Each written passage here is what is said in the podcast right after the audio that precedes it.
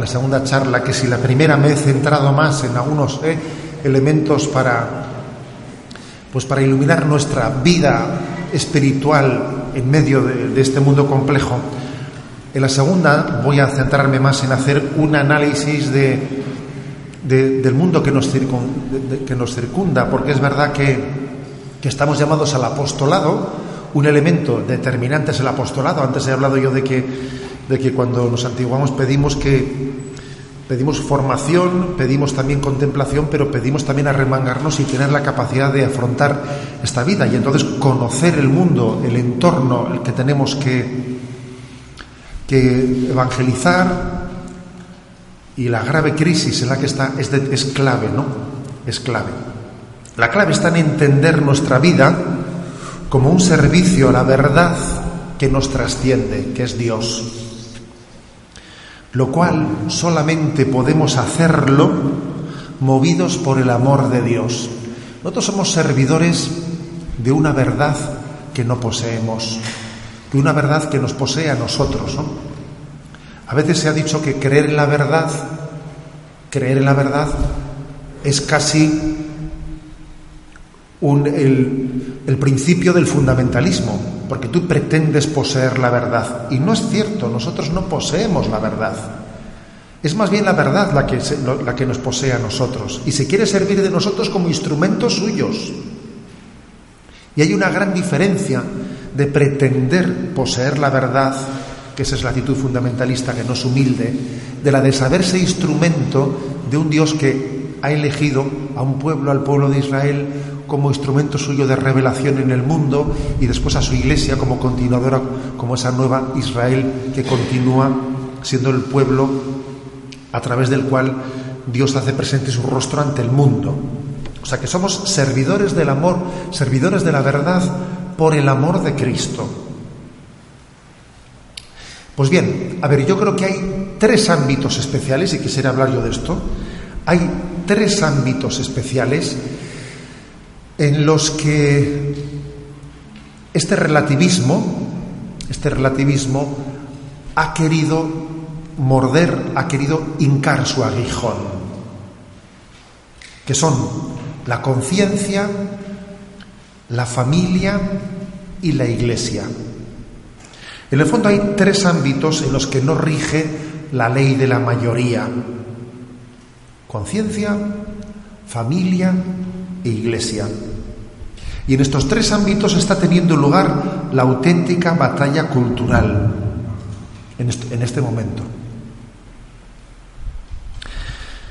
El planteamiento de partida es el siguiente, ¿no? En este mundo, eh, en este debate cultural.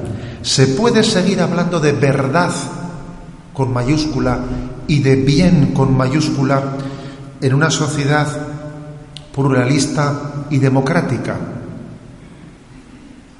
Por supuesto que sí. Pero hay que sacudirse el fuerte influjo de una cultura que nos, que nos ha podido acomplejar, que nos hace titubear y nos lleva a pensar lo contrario. Porque en el fondo nuestro enemigo es un nihilismo disfrazado de democracia. El relativismo no es la cuna de la democracia, decía San Juan Pablo II. El relativismo no es la cuna de la democracia, sino que es el virus que puede acabar con ella. Y quizás en este momento el gran problema es que ha llegado un momento en el que casi eh, la democracia se presenta de la mano del relativismo y del nihilismo. Y claro, ese es, una, es, un, es un maridaje mortal. Mortal. Todos sabemos además que las elecciones, las elecciones no otorgan la verdad, sino otorgan el ejercicio del poder. Todos sabemos además que el consenso en el error no convierte el error en verdad, por lo tanto, la clave no está en el consenso, la clave está en que el consenso sea en la verdad. Decir estas cosas que acabo de decir yo en este mundo, pues verdaderamente es es contracultural, es contracultural el recordar que existe una verdad objetiva a la que tenemos que servir y que no y que nosotros no, ninguno de nosotros puede poseer. Por lo tanto, la categoría definitiva que debiera importarnos, que debe de importarnos a nosotros, no son las categorías falsas que están moviendo este mundo. Las categorías falsas que están moviendo este mundo son izquierda, derecha, progresista, conservador, y es una lectura de la realidad totalmente falsa. O sea, no son categorías reales, parámetros válidos para, para leer la, la realidad. No son válidos. Las categorías que debieran de importarnos son verdadero, falso, bueno, malo, pero no esas otras que son bastante, son casi la expresión de nuestra crisis interior. Y la prueba es que en este momento, en este momento histórico, un secularizado de derechas en España piensa exactamente igual que un secularizado de izquierdas, pero igual. Luego, esos parámetros que, digamos, de dialécticos, que en el fondo son, tienen su origen un poco una dialéctica, ¿no? De derecha, izquierda, progresista, conservador, yo creo que no sirven absolutamente para nada, están caducos, no sirven para nada. Y es más, estamos siendo ahora mismo testigos de un momento histórico en España en el que nunca los partidos políticos han tenido un pensamiento más similar y vamos y más consensuado y sin embargo nunca han sido más incapaces de ponerse de acuerdo y tirarse los trastos a la cabeza porque es muy evidente que en ellos la lucha que están manteniendo no es una lucha por una concepción de la vida, no, sino que es una lucha por el poder. Luego, Luego creo que es importante que para poder ver cómo incidimos en el bien común, para poder cómo podemos aportar en nuestro apostolado, tenemos que partir de, hacer una reflexión de en qué parámetros nos estamos moviendo. Nuestros parámetros no pueden ser esos, son falsos, son falsos, son caducos totalmente. Yo creo que no han servido nunca, pero ahora mucho menos que nunca. Bueno, veamos cada uno de estos tres ámbitos en los que tiene lugar la gran batalla cultural, el de la conciencia, el de la familia y el de la iglesia. La conciencia se mide sobre la verdad. Es una frase de, eh, de Benedicto XVI. La conciencia se mide sobre la verdad. No se mide sobre sí misma, se mide sobre la verdad. Y en materia de conciencia, la ley de la mayoría no cuenta. ¿eh?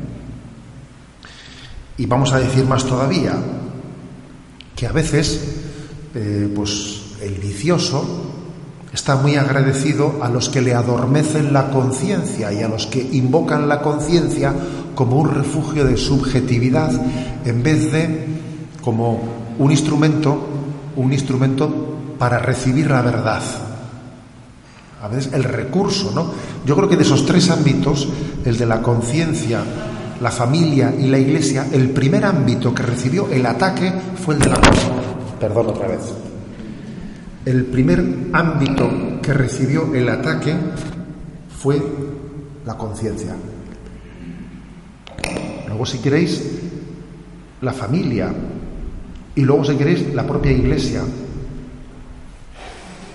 La conciencia, decía Newman, es la voz de Dios, aunque ahora está de moda considerarla de una manera u otra como una simple creación del hombre. Son frases del, Beato Newman. La conciencia es el vicario natural de Cristo. Es profeta por sus instrucciones, rey por su autoridad, sacerdote por sus bendiciones y anatemas por tanto, es algo muy distinto del derecho a hacer o creer lo que a uno le plazca. Sin embargo, para no pocos, la libertad de conciencia significa el derecho a prescindir de la conciencia. a no hacer caso del legislador y juez, a ser independiente de obligaciones procedentes de una fuente invisible. A ver, el, primer ataque se, se ha realizado contra la conciencia, hasta el punto de que tenemos que el propio lenguaje, la palabra conciencia, tenemos que percatarnos de que suele ser invocada al 95% como invocación de la subjetividad. Ah, es que es mi conciencia.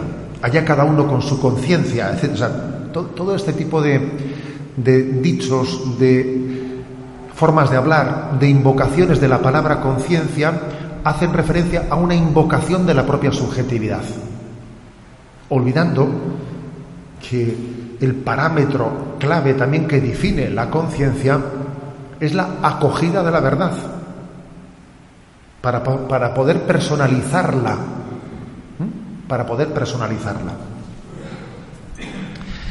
Este es un tema clave, este es un tema clave, ¿eh?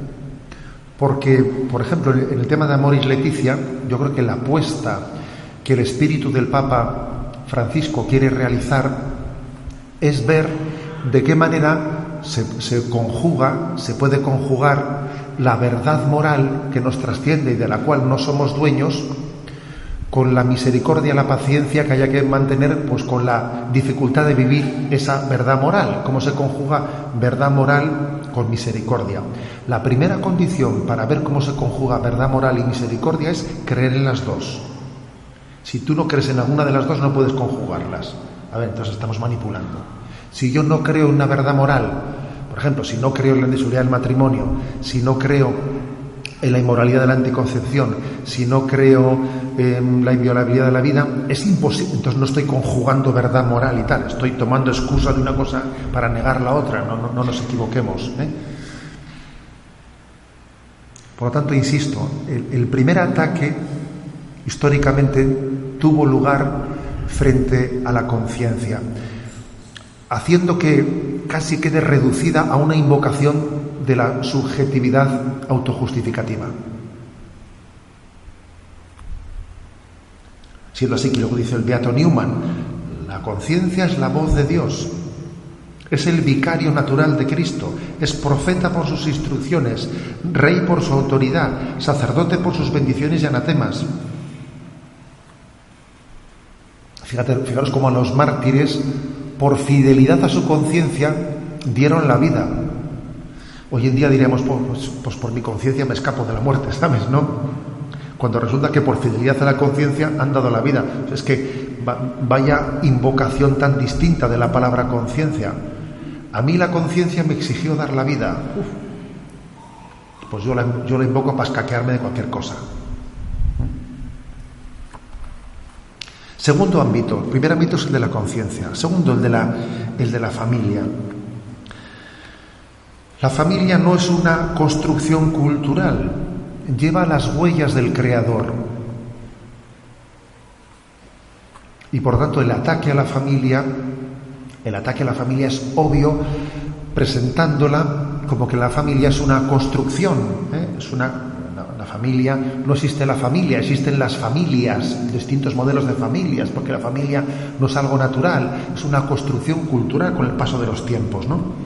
En este momento la gran batalla es la batalla antropológica. Allá por los años 70, 80, yo creo que la, la frontera entre la creencia y la increencia estaba en el tema de existencia de Dios o ateísmo. Entonces la historia está, ¿este es ateo o este es creyente? Esa era la frontera en los años 70, 80. Hoy en día la frontera no está ahí. Hoy en día la frontera está en otro lugar. La frontera está, ¿tú crees en la revelación o no crees en la revelación? ¿Tú crees en que Dios ha hablado y nos ha dado a conocer su designio o tú no crees en la, revelación y por lo tanto eres tú el que mm, vas descubriendo y fabricando una espiritualidad a tu medida. Esa es la frontera actual. Lo de que creas o no creas en Dios, eso no es lo determinante en este momento. Lo determinante es creer en la revelación o no creer en la revelación. Eso es lo determinante.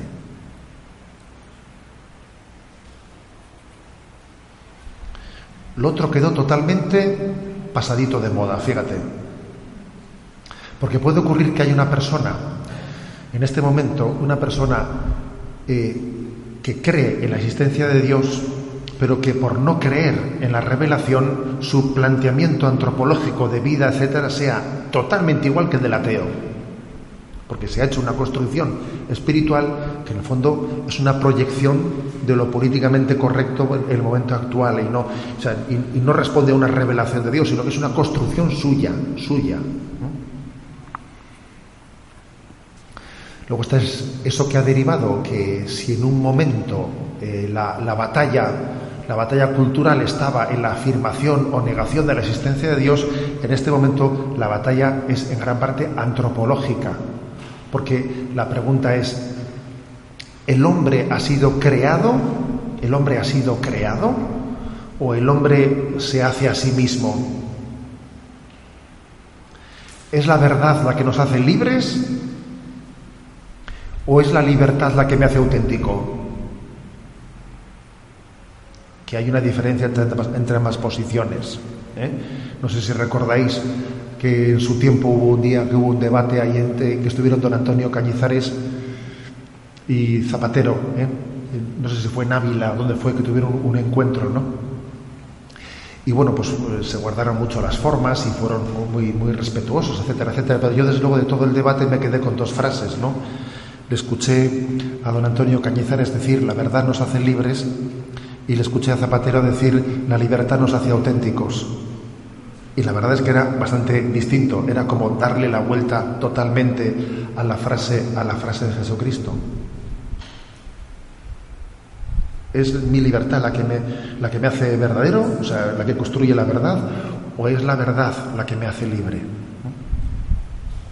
En este momento, eh, la gran batalla es la, la batalla antropológica, porque en el fondo es saberse creado, yo he recibido una naturaleza o soy yo el que, el que, el que pretendo ser la medida, la medida de la vida. Con grandísimas contradicciones, porque aquí hay contradicciones que son para morirte de risa, ¿no? Por ejemplo, la sensibilidad ecológica. Nuestra cultura tiene una sensibilidad ecológica de que hay que respetar la naturaleza, etcétera, etcétera, ¿no? O sea, la paradoja es que tenemos sensibilidad para luchar contra los transgénicos y luego hacemos bandera del transgénero. Pues tú fíjate. Menuda, ¿eh? Menuda pelota mental. O sea, te, cuelas un mosquito y te tragas un camello. Tú fíjate, ¿eh? No puede ser el, transgénico, no hay que respetar, no tal. Tú fíjate. ¿Hay sensibilidad para eso? y no hay sensibilidad para entender lo que es el respeto de la propia antropología. Vaya contradicción tan flagrante, tan patente, ¿no? Pues es, decir, que dice C.S. Lewis ¿no? que nuestra cultura actual eh, se parece a cuando alguien navega por, alta mar y, dice, anda, aquí ha habido un naufragio, y entonces están flotando en mitad del, del mar, están flotando un mástil de un barco que se hundió, un cofre pues, que, que, es de madera y sigue flotando, flotan cosas, pero el barco se hundió, dice, y así es la y así es este, esta cultura occidental en la que permanecen valores pero están desestructurados, no forman entre todos ellos una, una coherencia de valores cristianos, sino que te encuentras con valores que subsisten incoherentemente sin conexión con otros, ¿no? Está bien vista la solidaridad, pero no está bien visto el otro. Pues si, eh, pues si, un niño tiene una discapacidad, si nace le vamos a, eh, le vamos a colmar de, de, atenciones y de subvenciones públicas, pero eh, es más, no le, no, le, no, le, no le llames con una palabra que pueda faltarle al respeto, tiene que ser una, no, es un minus, no, no, es una discapacidad, cuidado, no le llames minus, a eso sí, pero vivir no tiene derecho a ir. Pero bueno, pero todo eso cómo lo conjugamos.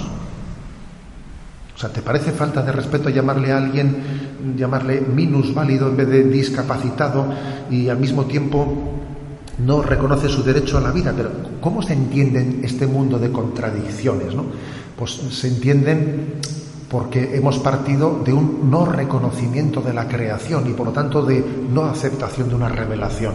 Luego los valores están totalmente desconexos, desconexos, unos de los otros. ¿no?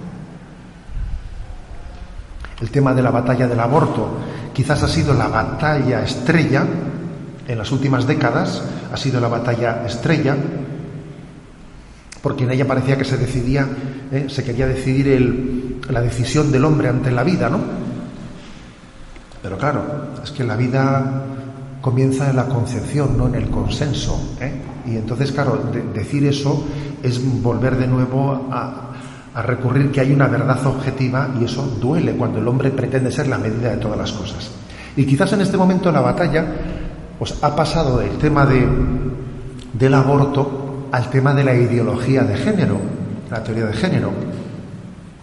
Leo unas frases que a mí me han impresionado mucho del preámbulo de la ley de, de, identidad y expresión de género, igualdad social y no discriminación de la Comunidad de Madrid recién aprobada. A mí, desde luego, cuando, cuando yo he leído el preámbulo, yo he pensado, no, desde luego no se les puede acusar de que no hayan sido claros. De falta de sinceridad no se les puede acusar, ¿sabes? Porque de luego claros han sido claros. ¿eh? Han sido claros para decir lo siguiente. La transexualidad es un fenómeno presente en todas las culturas de la humanidad y en todos los tiempos históricos. Dice uno, madre mía, no, no sin enterarnos tú se ha de otorgar soberanía a la voluntad humana sobre cualquier consideración física. Se ha de otorgar soberanía a la voluntad humana sobre cualquier consideración física, ¿no? Eh, a la porra con los eh, cromosomas fascistas, ¿no? O sea, es decir, una cosa que, es, es increíble, ¿no? La libre determinación del género de cada persona ha de ser afirmada como un derecho humano fundamental. ¿eh? Donde existan tensiones entre las actitudes culturales y los derechos humanos universales, los derechos deben de prevalecer. En los países de tradición judio-cristiana y buena parte de la tradición islámica, la identidad de género fue asociada a la homosexualidad y por lo tanto proscrita. O sea, es decir, todavía el preámbulo marcando contra la tradición judio-cristiana y tal.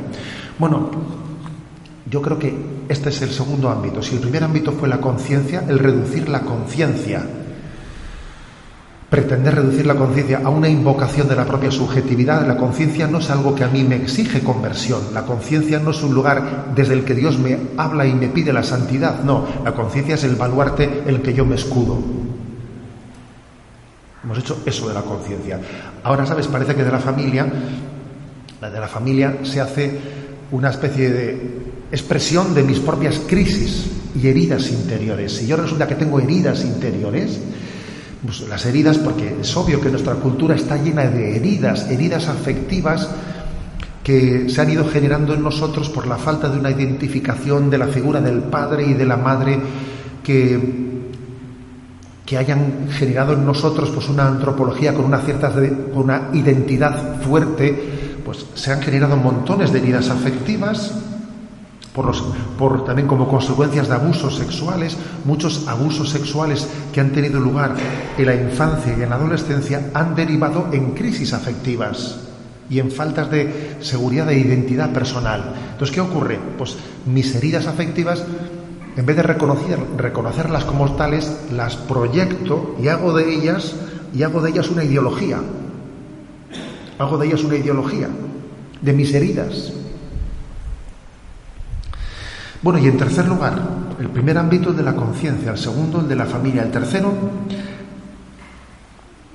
la Iglesia como, ser, como depositaria y servidora de la verdad revelada también eso en este momento es atacado con fuerza, porque este mundo, este, esta opción relativista, sabe que tiene la Iglesia Católica su gran escollo, su gran escollo, porque claro, la creencia en la revelación hace que sea indomable la Iglesia frente a esa ideología única que se pretende imponer a todo el mundo.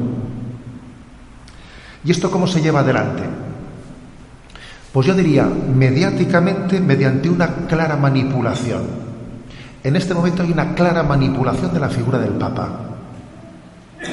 que creo que es obvio que nos han sorprendido, porque si estábamos acostumbrados a que el Papa, a que el pontificado fuese manipulado por los grandes empolios de los medios de comunicación, si fuese manipulado, era manipulado como un, una invocación de que la verdad que la Iglesia predicada predicaba o predica es una verdad inhumana, inmisericordia, en este momento la manipulación de la figura del Papa es obvia porque se intenta silenciar a todo lo que haya que silenciar y desquiciar todo lo que haya que desquiciar para decir finalmente la Iglesia ha entendido que no se puede predicar una verdad sino solo misericordia desligada de la verdad. Por poner un ejemplo, estábamos en Polonia en la JMJ y cuando el Papa dio su discurso a los obispos polacos y habló del tema de la ideología de género, tal, tal, tal, yo dije en mi entorno, dije, ¿qué os jugáis? Que en Occidente nadie se va a enterar por los medios de comunicación de este discurso del Papa. En efecto, discurso silenciado totalmente. Pero en bloque, ¿eh? en bloque, por todos los medios de comunicación. A ver, si eso alguien se piensa que es ingenuo, está equivocadísimo.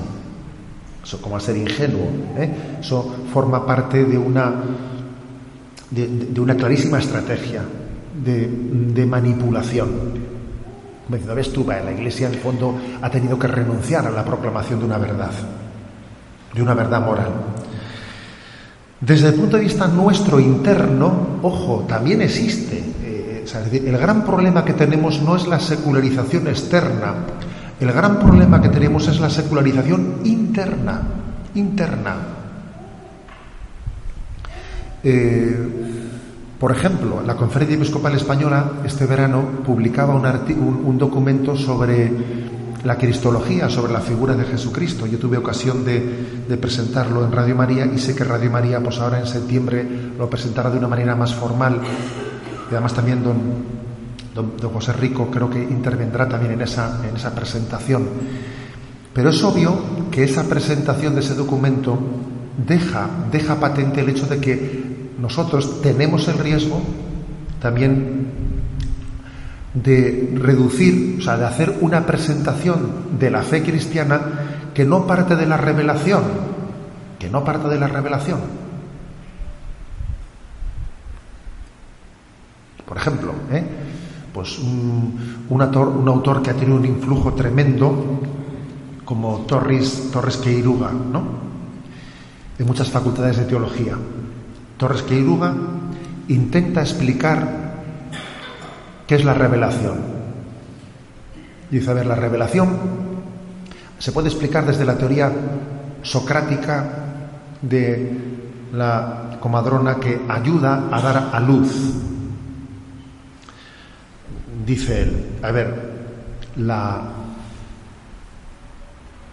la comadrona no te da el hijo, te ayuda a que des a luz el hijo que está en ti. Esa es la revelación. No es que Dios nos diga nada de lo alto, sino sencillamente la Iglesia ayuda a que nosotros descubramos la verdad que hay en nosotros. Oiga usted, usted ha reducido la revelación a un puro subjetivismo nuestro. Si eso es la revelación, ya, me dirás tú. Pues un ejemplo muy concretito muy concretito. Pero como este ejemplo podríamos poner muchos más para reducir la figura de Jesucristo, pues no eh, olvidando su encarnación, la dimensión descendente de la encarnación, a reducir a Jesús, pues, pues eso, cambiar la cristología por una jesusología. Eh, podíamos, en todos los ámbitos de la, de la fe, existe la tentación de una reinterpretación de la fe sin la revelación. ¿Qué es la Eucaristía? La Eucaristía es el signo de compartir entre nosotros, de, hacer nosotros una mesa, de que todos somos hermanos en torno a una misma mesa, pero vamos, de ahí que el sacrificio de Cristo se renueva, se hace presente y tal. O sea, tenemos, tenemos también, hay un intento de virus interno de secularización, de reducción de la fe a una explicación racionalista de la fe, humanamente explicable sin necesidad de la fe en la revelación. Que mediáticamente hay un intento de manipulación de la Iglesia, pero también tenemos, ¿no? por supuesto que el Señor no permitirá que la Iglesia sea derrotada y es obvio que, que, tenemos su promesa de que la indefectibilidad de la Iglesia, pero la batalla existe, vaya, vaya que sí existe la batalla, del intento de reducción, etcétera, tal, tal. Y fíjate, se publica, se publica ese documento de Cristología de la Conferencia Episcopal en el mes de julio, Fíjate, un documento de cristología, escrito por unos obispos, que lo lógico hubiese sido que, en fin, ¿no? Y algunos se revuelven en la iglesia como la niña el exorcista, ¿eh? Joder, tú, pues ¿cómo les podéis sentar eso así? Pues porque sí, pues porque existe una pretensión de reinterpretación de la fe desde parámetros no de la revelación. Luego, tengamos en cuenta esto, ¿eh? que hay tres ámbitos que son el de la conciencia, el de la familia y el de la iglesia, en los que se, vive la gran batalla. En los tres ámbitos, el tercero tiene una ventaja y es la promesa del Espíritu Santo, ¿sabes? ¿no? Que esa es jugar con ventaja, obviamente, ¿eh? eso es verdad. Pero las tres batallas existen. Existen. La gran herejía de nuestro tiempo, yo diría, ¿no? ¿Cuál es la gran herejía de nuestro tiempo en el pensamiento? En mi opinión, es la pretensión de contraponer verdad y amor, de contraponerlas. La pretensión de como si el amor y la verdad fuesen conceptos dialécticos. Tú tienes que hacer una opción entre verdad y amor pero ambas dos no, están conjugadas, ¿eh? no están conjugadas. Ese, en mi opinión, es el gran error que subyace a todos los líos que estamos viendo actualmente. Siéntose que en Jesucristo, Jesucristo es la verdad y Jesucristo es el amor. Luego no hay tal dialéctica entre ambas cosas. Lo que Dios ha unido que no lo separe el hombre. O sea, pretender separar verdad y amor es como pretender separar a Jesucristo de Jesucristo. A Jesucristo no se le puede separar de Jesucristo, ¿sabes? Porque no. Porque es, es uno. Jesucristo es uno, no son dos.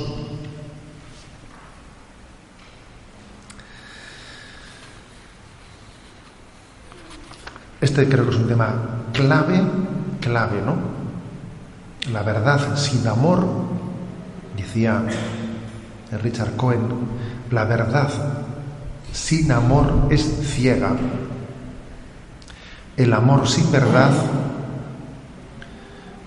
parece que consuela, pero no es verdad. Hiere más todavía, hiere más. O sea, la contraposición de verdad y amor es la gran mentira. ¿eh? Esa dialéctica continua es mentira. Eso yo creo que es la gran energía de nuestro tiempo. ¿Cuál es la gran tentación en el seno de la Iglesia que podemos tener nosotros en el seno de la Iglesia? Bueno, pues como verdad y amor parecen muy difícilmente conjugables, aceptar que hay que disociarlas y entonces reducir la predicación a lo que en cada momento es políticamente correcto o es, bien acogido, ¿sabes? Mira, como está complicado predicar, voy a reducir mi predicación a lo que yo más o menos sé que va a ser bien acogido y no voy a tener muchos líos. Y mi predicación la reduzco. No voy a predicar de todo porque sé que joder, como predique de esto me electrocuto. ¿Eh? Entonces, yo creo que esa es una de las grandes tentaciones internas que tenemos. ¿Qué ocurre? Por supuesto que se puede hacer un discernimiento de prudencia de si ahora hablamos de esto o lo dejamos para más tarde. Por supuesto que se puede hacer, pero un silencio largamente prolongado en materias de fe termina por equivaler a una negación. Un silencio, por ejemplo, si tú dejas de predicar sobre la castidad durante un montón de años, porque eso está mal visto en los institutos, ¿sabes? Ya te digo yo que con el paso del tiempo eso termina por no serlo. El otro día, el otro día, pongo un ejemplo, ¿no? hablamos allí en San Sebastián del tema de, yo prediqué el día de la Asunción de la Virgen María, de lo que supone algunas derivadas de la Virgen, ¿no? Se me ocurrió decir, a ver, derivadas de nuestra fe, la Asunción de María a los cielos en cuerpo y alma. Entonces, una de las derivadas es el valor de la corporalidad, o sea, María está con cuerpo y alma. Por lo tanto, nosotros también al cuerpo le, veneramos, le respetamos, enterramos el cuerpo. La séptima de las obras de misericordia es dar, dar tierra a los muertos, enterrar a los muertos, porque esperamos que la, la fe, o sea, nuestra fe es que el triunfo de la salvación será también para la totalidad de nuestro ser, también nuestra corporalidad. Bueno, Entonces hablé de eso y hablé de la importancia de cuidar la séptima hora de misericordia corporal y también de enterrar las cenizas cuando el cuerpo ha sido incinerado. Y una persona me dijo, ¿sabe usted lo que pasa? Me dijo, que ahora viene usted y dice esto y se ha tardado demasiado tiempo en decirlo. Hemos, se ha permitido que se hagan hábitos hábitos de que las cenizas son aventadas o se reparten entre los nietos. Venga, vamos a repartir las cenizas un poquito en que cada nieto tiene su, trozo de cenizas o, las dejamos en el, en el, en, salón de no sé qué o en la casa. Digamos. Han sido demasiadas décadas de hacer eso sin haber hablado por parte de la Iglesia con un silencio demasiado prolongado y un silencio demasiado prolongado ha permitido que se tal y al final casi bueno, es un ejemplo concreto, ¿eh? pero yo dije, es verdad, lo que me dice este hombre es verdad. Porque decir algo que ha sido precedido de un silencio excesivamente largo hace difícil su, porque se han introducido hábitos, hábitos distintos. Y estuve, eh, pues ahora, en, en, pues en, teníamos el capellán de la prisión, perdón, de la prisión, del cementerio, estaba enfermo el hombre y, entonces este mes de, agosto pues le hacían sustituciones a otros capellanes. Y resulta que como en el puente de la, de la Virgen, pues también el domingo sí que había enterramientos y era difícil buscar un sacerdote para suplirle al, sacerdote capellán de la prisión, dije, pues ya voy yo, ya voy yo, hago yo el domingo de, ¿eh? capellán en el cementerio. Y estuve el domingo de capellán en el cementerio y, fue toda una experiencia. ¿eh? Fue toda una experiencia, porque claro, y cuando las familias decían, pues está el obispo de, Pues, pues sí, pues estoy yo y tanto. He estado con las familias y fui hablando con unas familias y con otras y te das cuenta de que, pues eso, decían, estábamos haciendo la incineración y, y, ¿qué, habéis pensado hacer con las cenizas? ¿no? Y decía, pues la verdad es que no sabemos. ¿Usted qué consejo nos da? ¿Eh? ¿Qué consejo nos da? Entonces habíamos pensado que como son siete nietos, partirlas en siete, en siete tal. Entonces, pero vamos, con la mejor de las intenciones, me explico con la mejor de las intenciones. Fíjate tú si tenían buenas intenciones que te dicen, ¿usted qué consejo nos da? Mejor intención no se puede tener. Pero claro, el haber tenido un silencio prolongado, pues equivale a, una duda, a una duda, por lo menos, una duda cuando no a una negación, ¿no? Entonces creo que la gran tentación en este mundo es la contraposición dialéctica de fe y amor. Perdón, de verdad y amor. Y traducida a nosotros, pues está el, que nosotros en nuestra predicación mordamos ese anzuelo de alguna manera, demos, ya sabemos que no es verdad eso que están diciendo, pero como partimos de esas cartas, como partimos de esa baraja en la que verdad y amor están separadas, entonces yo separo ambas cosas y no lo predico todo, sino que reduzco mi, predicación y finalmente los silencios en la predicación acaban provocando montones de dudas en el pueblo de Dios. ¿eh? Por lo tanto, creo que la clave está en integrar esos conceptos y no morder el anzuelo de esas contraposiciones. Por ejemplo, la complementariedad providencial de los dos pontificados últimos. Yo siempre he dicho que, que las tres virtudes teologales, fe, esperanza y caridad, son como los tres vértices de un mismo triángulo. Quizás el pontificado de Juan Pablo II fue a la esperanza lo que el pontificado de Benedicto XVI es a la fe, acordaros del año de la fe, o lo que el pontificado del Papa Francisco es a la caridad. Pero claro, pero ahora viene el demonio presentando las tres virtudes teologales no integradas, sino dialécticamente contrapuestas, ¿sabes? O oh, qué listo es. ¿Eh? Qué listo es, ¿no? Por ejemplo, cuando estuvimos allí en Cracovia y el sábado por la noche, en la vigilia de la noche, en el campus de la misericordia, el Papa predicó, ¿eh? predicó a los jóvenes, sobre todo les habló contra la indiferencia, contra la indiferencia, contra eh, este, este mal que se ha introducido, que consiste en que yo soy indiferente, soy indolente, indolente, ¿no? Y me dejo arrastrar en el mundo, soy un pasivo, un pasivo que soy perfectamente manipulable, un indolente, que soy arrastrado. ¿A dónde va Vicente? A dónde va la gente.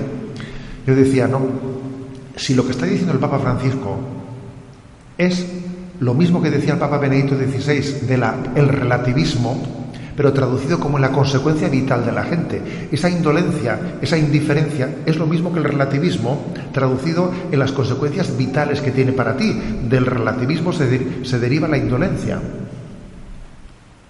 Pero luego te vienen, tú coges a una página digital, por ahí, te dicen, fíjate, los dos discursos tan distintos, uno es un discurso intelectualista, es un discurso de qué. Pero bueno, el demonio siempre está haciendo un, lenguaje dialéctico contradictorio. Siempre, siempre.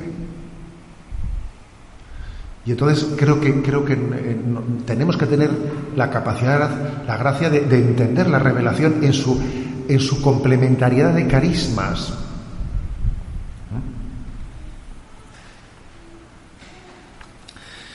Creo que además aquí hay una, hay una, una, una, gracia muy, o sea, una luz muy importante de conexión entre los pontificados. Permitidme este pequeños cursos, ¿eh? pequeñitos cursos que hago luego ya volveré. ¿eh? Bueno, no sé si he ido, pero bueno, para volver. Entonces, a ver, yo creo que Benedicto XVI especialmente él remarcó el tema de la emergencia educativa. Educativa. Y creo que el Papa Francisco en todo caso se, se caracteriza por, por subrayar la emergencia afectiva. Bien sabéis que a mí me tocó en aquel congreso de, de, pastoral juvenil en Valencia hablar del tema de la emergencia afectiva. Por cierto, antes de que hubiese llegado el pontificado del Papa Francisco, aquel, eh, en aquel congreso de pastoral juvenil en Valencia, todavía estábamos en el pontificado de Benito XVI. Pero yo recuerdo haber hecho allí aquella ponencia sobre la emergencia afectiva porque veía claro que detrás de la emergencia del relativismo educativa se iba a desprender la emergencia afectiva, porque en el fondo son las dos cosas totalmente en conexión, totalmente en conexión. ¿Eh? Incluso uno puede hacerse la pregunta, ¿qué es antes, el huevo o la gallina? O sea, la pregunta es, ¿han sido han sido las ideologías, las ideologías de género, etcétera, las que han provocado todas las heridas afectivas que hoy en día estamos viendo en, en nuestro mundo? ¿O más bien han sido todas las heridas afectivas que se están provocando en este mundo las que han buscado una justificación ideológica para tener un amparo es difícil responder a esa pregunta, ¿sabes? Si es primero eh, el huevo o es primero la gallina. Es muy difícil saberlo, porque son dos cosas que se retroalimentan. Cuando cayó el muro de Berlín y a todo el mundo nos pareció que habían caído las ideologías, dijimos, son la caída de las ideologías. Parecía que iban a venir unas décadas sin ideologías, sino meramente unas décadas de materialismo, capitalismo y sin ningún tipo de formulación ideológica. Eso parecía. Yo también fui de los ingenuos que dije, utilicé ese término de, caída de las ideologías. yo también me iba a decir que caí, pero me di cuenta a posteriori que se iba formando una ideología en, en, pocos años, la ideología de género, que parecía ser como una metástasis del marxismo caído. Pero quizás, quizás esa ideología, no sé si fue formulada más ideológica, o sea, desde parámetros ideológicos ¿O fue más bien el escudo perfecto para dar amparo a todas las heridas afectivas, ¿sabes?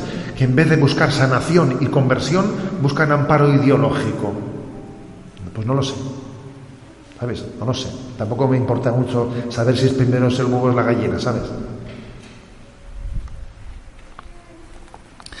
Lo que está claro es que el relativismo es lo más parecido al SIDA, en el terreno intelectual y moral. Es como una inmunodeficiencia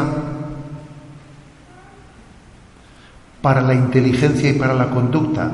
El relativismo es como actúa al nivel de la inmunodeficiencia, quitándote tus defensas, tanto en lo racional como en lo volitivo, y te deja a merced, ¿sabes?, de tus heridas.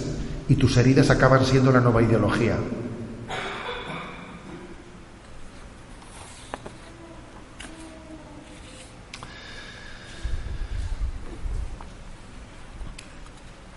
El relativismo presenta el abuso de una libertad que se cree con derecho ¿no? a juzgar arbitrariamente la realidad, pero resulta que, que nosotros comprendemos que la libertad necesita ser liberada. O sea, el cristianismo, el cristianismo responde al relativismo diciendo que lo primero que hay que liberar es la propia libertad. Si la libertad no está liberada, el hombre no puede ni discernir. No puede discernir porque fácilmente es hecho presa, ¿no? Lo que es impresionante es que en poco tiempo, lo dije el otro día en el programa de Radio María, en poco tiempo ha sobrevenido este nuevo momento ideológico que hace unas décadas era impensable. Vamos, cuando, cuando se redactaba la Constitución española en el año 1978, a nadie se le ocurría en aquel momento hacer ningún tipo de, vamos, ni a Santiago Carrillo ni absolutamente a nadie. Estaba fuera de los parámetros de todo el mundo el tema de la ideología de género. Todo esto ha sobrevenido, ¿no? Ha sobrevenido quizás como la... O sea, para que nos demos cuenta hasta qué punto verdad y amor son inseparables, fijaros cómo en la crisis las heridas afectivas generan ideologías para que las justifiquen. Es una prueba concreta de cómo verdad y amor son inseparables. En la crisis la crisis afectiva es una crisis educativa, la crisis educativa es una crisis afectiva, son dos cosas inseparables. El relativismo no es una mera ideología, nace de la hipertrofia sentimental del yo. Sí, o sea, el relativismo no es una ideología como era el marxismo. Nace de la hipertrofia sentimental del yo, no tiene tanto un origen ideológico, sino que es una consecuencia del narcisismo, de mirarnos a nosotros mismos. Entonces, tú eres un narcisista, te estás mirando a ti mismo, que es una hipertrofia tuya de tu propio yo, y de ahí surge el relativismo, ¿no? Lo cual quiere decir que lo importante no es tanto discutir de las ideas, que no hay que renunciar jamás a predicar la verdad y tener también una sana apología, pero no se soluciona con eso todo, sino que es importantísimo sanar esa necesidad de amar y de ser amado que todo el mundo tiene, porque hay que salir de ese bucle o romper el cascarón de que alguien está sentimentalmente herido. Al mismo tiempo que continuamos con una sana apología que predique la verdad, hace falta sanar las experiencias del amor mal hechas. Yo creo que el futuro nuestro, el futuro del apostolado cristiano, tiene que conjugar dos cosas. La defensa de la verdad revelada al mismo tiempo que el acompañamiento de las heridas de tantísima gente pues que están heridas. Ahí están los centros de orientación familiar, los COF, que creo que van a ser el instrumento más potente de la Iglesia en el siglo XXI. El siglo XXI va a necesitar por parte nuestro pues una proliferación de centros de orientación familiar para el acompañamiento de tantísimas heridas afectivas. Es el futuro, es el futuro.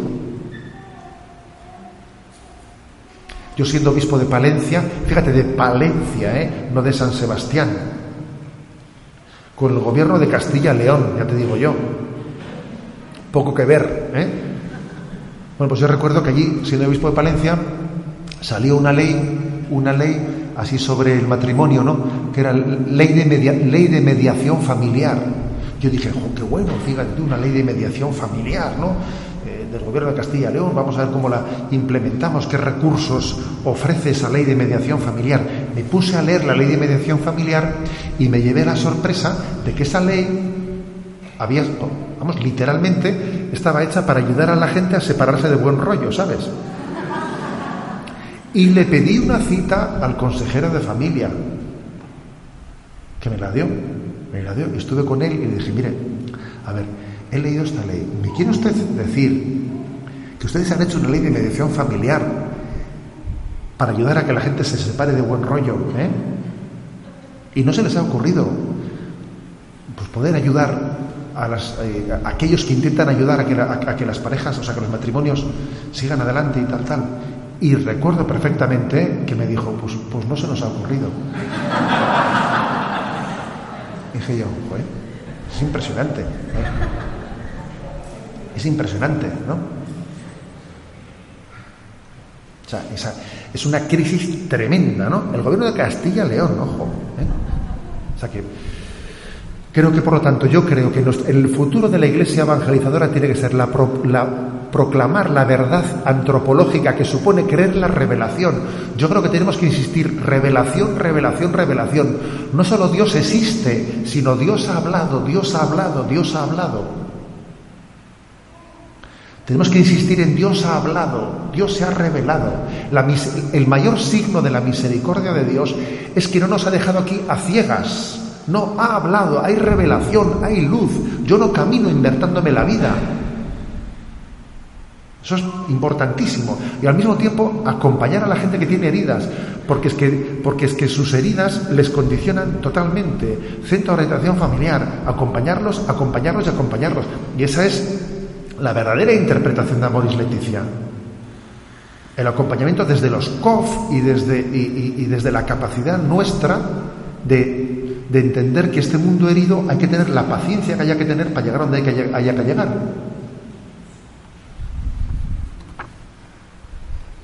Bueno, mm, luego la clave está yo creo que educación en la conjunción de las tres verdades teologales, fe, esperanza y caridad. La esperanza es como las ruedas del coche. La fe es como el volante del coche. Y la caridad es como la gasolina del coche, ¿sabes? Como el motor del coche. Pero hace falta volante, porque un motor sin volante, eso es un peligro, ¿sabes? Y un motor y volante sin ruedas, ya te digo yo, ¿eh? ¿para qué sirve? O sea que las tres cosas tienen que estar absolutamente integradas, ¿no? La conjunción de las tres virtudes, pero pienso que es clave, ¿no? Frente a esa crisis antropológica. Si no hay amor, la verdad nos marca la dirección, pero no nos mueve. Si no, hay verdad, ni la educación ni la iglesia son posibles.